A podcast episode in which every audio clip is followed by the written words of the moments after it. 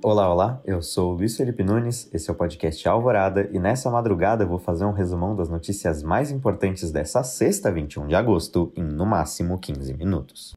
Após quatro meses de demissões, Brasil cria 131 mil vagas formais de emprego em julho. Pela primeira vez desde o início da pandemia de Covid-19, o Brasil voltou a gerar empregos formais no mês de julho. Segundo o Ministério da Economia, as contratações com carteira assinada superaram as demissões em 131.010 vagas. Nos números totais, no mês foram feitas 1,43 milhão de admissões e 912 mil demissões. De acordo com o governo, esse é o melhor dado do mês de julho desde 2012, quando foram contratadas 142 mil pessoas. Porém, o saldo anual de 2020 ainda mostra que as demissões superaram as admissões em 1,92 milhão de vagas.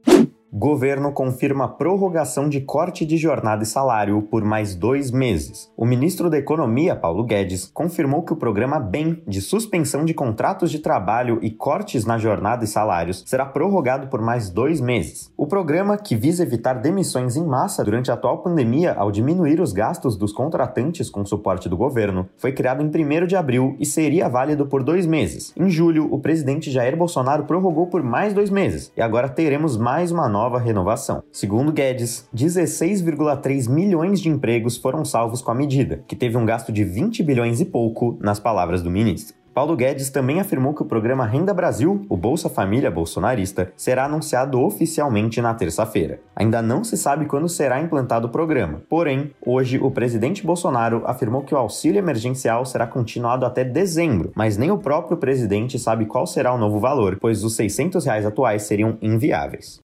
Ibovespa fecha a semana com alívio após pressões fiscais. O índice Ibovespa da Bolsa de São Paulo fechou a semana em uma leve alta depois de dias com dúvidas sobre a manutenção do teto de gastos, que estava ameaçado. Com os resultados do pregão de hoje, o índice fechou em uma alta de 0,05% aos 101.521 pontos. O Ibovespa encerrou a semana com ganhos de 0,17% perante a semana passada. E o dólar segue com sua vertiginosa subida. Hoje, a moeda se valorizou em 1% e agora vale R$ 5,60. Turquia anuncia a maior descoberta de gás natural de sua história. O presidente da Turquia, Erdogan, anunciou hoje que o país descobriu o maior campo de gás natural de sua história, contendo 320 bilhões de metros cúbicos de gás no Mar Negro, existindo a possibilidade de haver ainda mais gás após o início da exploração do recurso em 2023. A descoberta pode livrar a dependência de Ankara, capital da Turquia, da importação de insumos energéticos. Em 2019, o país gastou mais de 41 bilhões de dólares para importar energia. Lembrando que o gás natural é um combustível fóssil, assim como o petróleo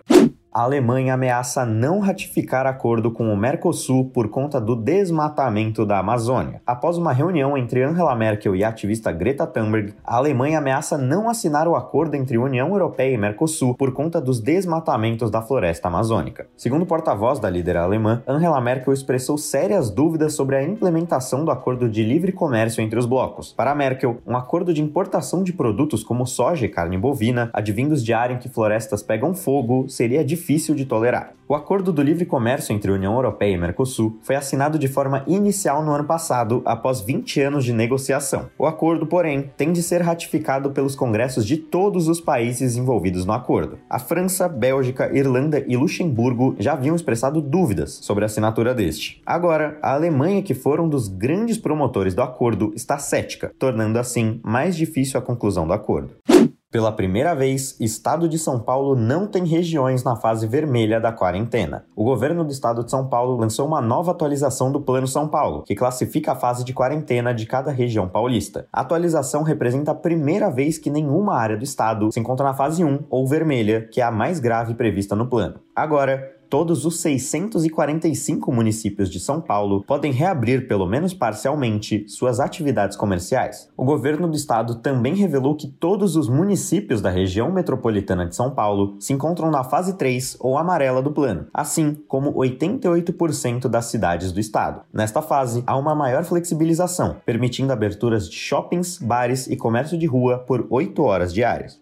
Na atualização sobre a pandemia de Covid-19, o Brasil registra 1.031 mortes nas últimas 24 horas. Nos números totais, o país tem 113.454 óbitos e mais de 3 milhões e 536 mil infectados.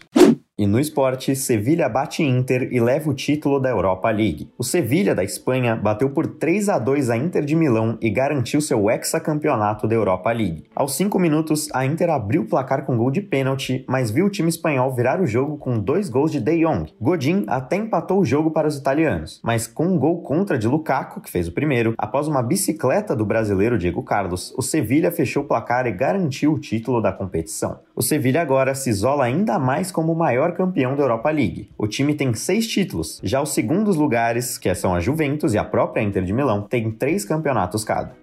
Recomendação para o final de semana. A indicação de livro de hoje é um perfil feito pelo Boris Fausto, professor aposentado da USP, sobre o Getúlio Vargas. E a indicação é sobre o Vargas porque, além de ter sido o livro que eu li nessa semana, na próxima segunda, dia 24, é aniversário do suicídio de Vargas, quando há 66 anos, uma das figuras mais controversas da história brasileira diferiu contra seu próprio peito um projétil, saindo da vida para entrar na história. E saindo da forma como viveu seus 19 anos de presidência, da maneira mais populista possível. Então, a recomendação da semana: Getúlio Vargas por Boris Fausto. E esse foi a Alvorada de hoje. O programa vai ao ar nas madrugadas de terça a sábado. Eu sou o Luiz Felipe Nunes. Se quiser me encontrar no Instagram, é underline Lipe, underline Nunes. E por aqui, eu basicamente faço tudo, desde a pauta até a edição. Um bom final de semana a todos e até a próxima madrugada.